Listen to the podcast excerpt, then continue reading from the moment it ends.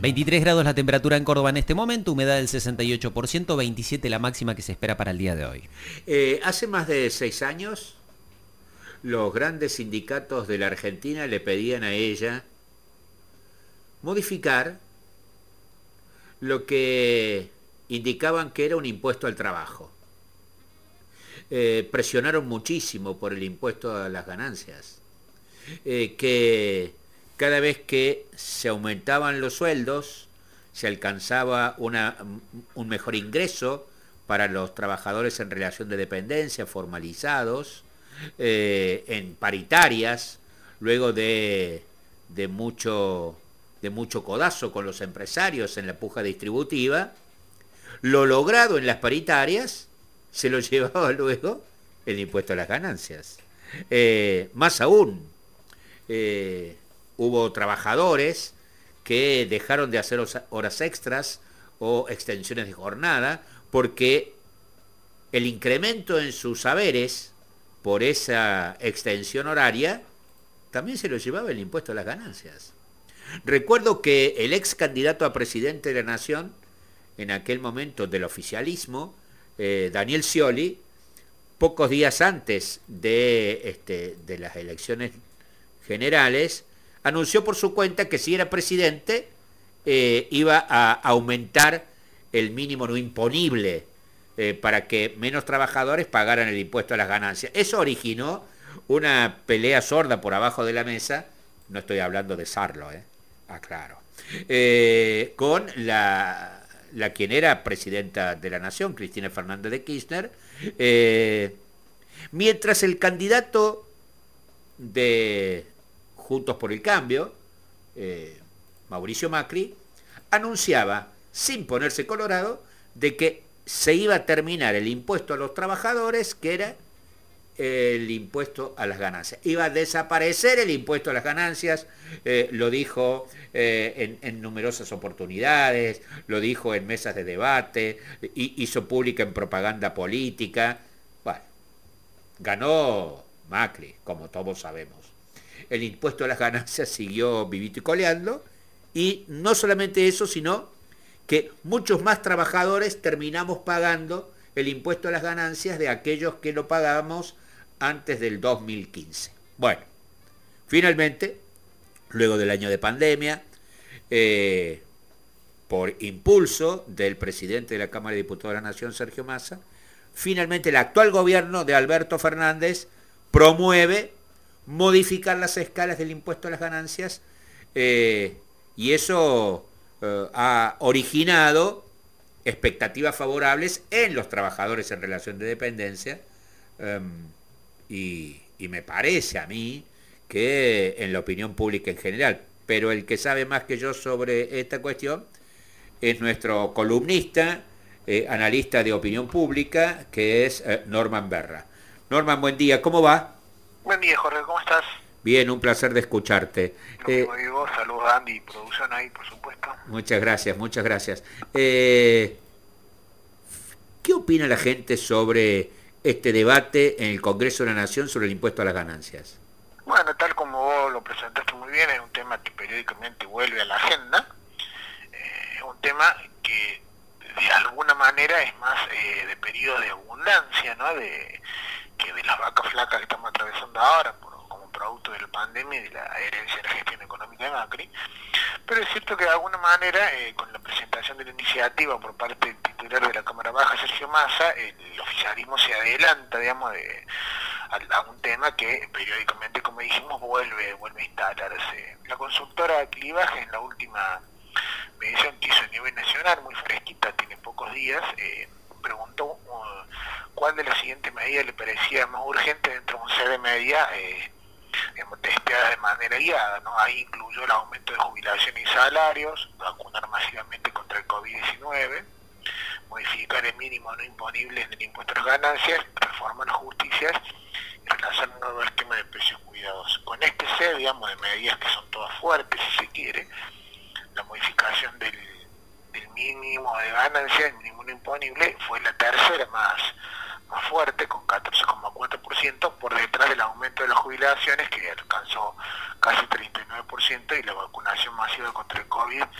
37%. O sea que podríamos decir que medido contra dos temas muy fuertes, como son jubilación y salario y la vacunación masiva, la reforma en ganancias también ranquea muy alta, ¿no? Y un poquito antes la había medido a nivel nacional la consultora Aresco, que eh, lo, midió en febrero cuando se presentó la iniciativa. El 82% ahí la calificó de manera positiva, ¿no? Contra apenas 11% eh, que la calificó de manera negativa. O sea que es una medida muy fuerte porque, perdón, estamos hablando de que un 82% eh, que la califique positivamente supera en casi 34 puntos porcentuales al caudal que el oficialismo sacó en octubre de 2019, ¿no? que fue 48,24%. O sea que eso implicaría que lo está calificando en orden de magnitud de manera positiva a todos los votantes oficialistas y además 34 puntos porcentuales de electores que no votaron al oficialismo en aquella elección. O sea que una medida que en tiempo donde pareciera que la grieta atraviesa todo, eh, estaría en este caso no, no permeada por la grieta, sino con una aprobación muy voluminosa que se ratifica cuando va a hacer un análisis del, tema de la calificación del media por, por voto anterior, ¿no? La califican de manera positiva, no solamente el 86% de los votantes de Fernández, sino también el 78,4% de los electores que votaron a otros candidatos que votaron en blanco, ¿no? Mirá vos, eh, y esto se da en una, eh, eh, como bien lo señalas, en una situación donde aparentemente eh, la grieta no va a incidir, porque según lo que uno va siguiendo en el debate en la Cámara de Diputados, eh, quizás gran parte de la oposición también vote las modificaciones. Claro, sería una medida que a diferencia de las últimas que han pasado por, los recintos legislativos, tiene mayores chances de, ser aprobada eh, por una mayoría bastante importante de los de la ¿no? Hay que ver, ¿no? Porque uno por ahí este, mira estos datos, mira las encuestas y después se encuentra que a veces la oposición de Juntos por el Cambio eh, vuelve o sobreactúa su, su rol opositor, incluso en estos temas uno diría hay un 80% de electores de acuerdo, por lo tanto está claro que no solamente es una, una bandera para el oficialismo, ¿no? Pero bueno, por ahí también a veces la lectura política egoísta de no darle un triunfo al gobierno, entonces había que ver cómo eh, termina avanzando el trámite en el recinto y en las comisiones, ¿no? Eh, porque seguramente también la oposición y la otra fuerza van a proponer algunos cambios al proyecto original del Sergio Massa, entonces habrá que ver que, cuál es la reforma si termina plasmando finalmente, pero podríamos ser moderadamente optimistas en el sentido de que la, iniciativa tiene chance de salir, ¿no? Y, sería sin duda, sería sin duda un impacto favorable en la clase media argentina. En general, hablando de niveles de consumo, hablando de qué quedará eh, más dinero en el bolsillo eh, de los eh, trabajadores formalizados. ¿Cuáles son las expectativas hoy por hoy que tiene la población sobre la marcha de la economía?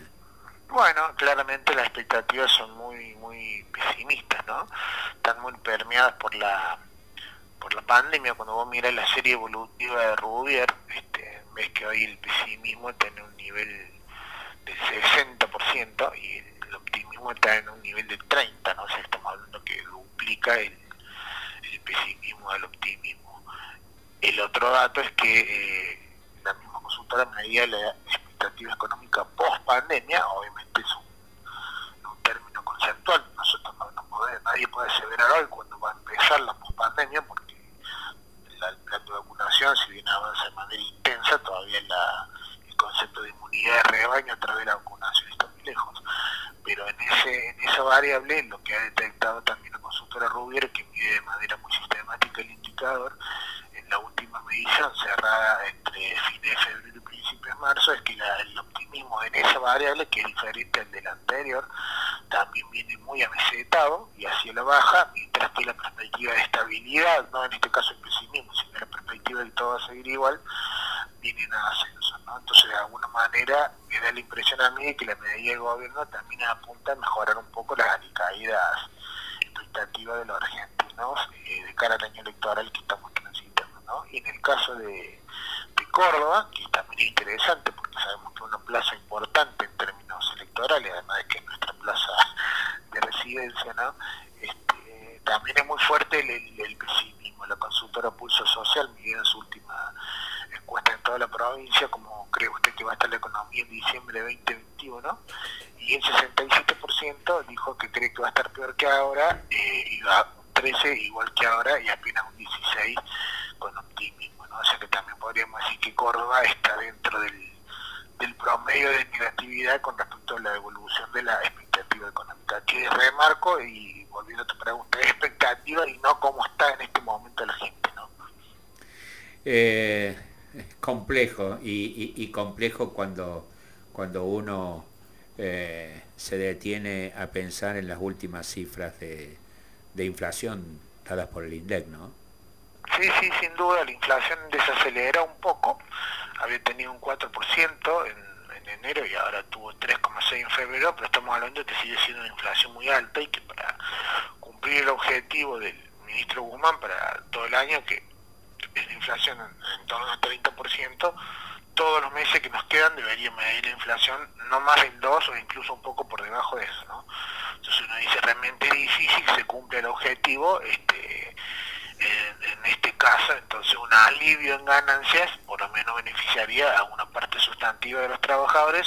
Es cierto que no de los trabajadores más desfavorecidos, ¿no? Relativamente los trabajadores que están en una franja de ingresos medios y altos, ¿no? Pero bueno, eh, sin duda ahí, volvemos al concepto inicial, hay un guiño del oficialismo a una parte de los electores que eh, vota mucho con el bolsillo, ¿no? Además de otras consideraciones. Gracias Norman, que tengas un buen fin de semana. Lo mismo para ustedes, saludos para todos. Un abrazo.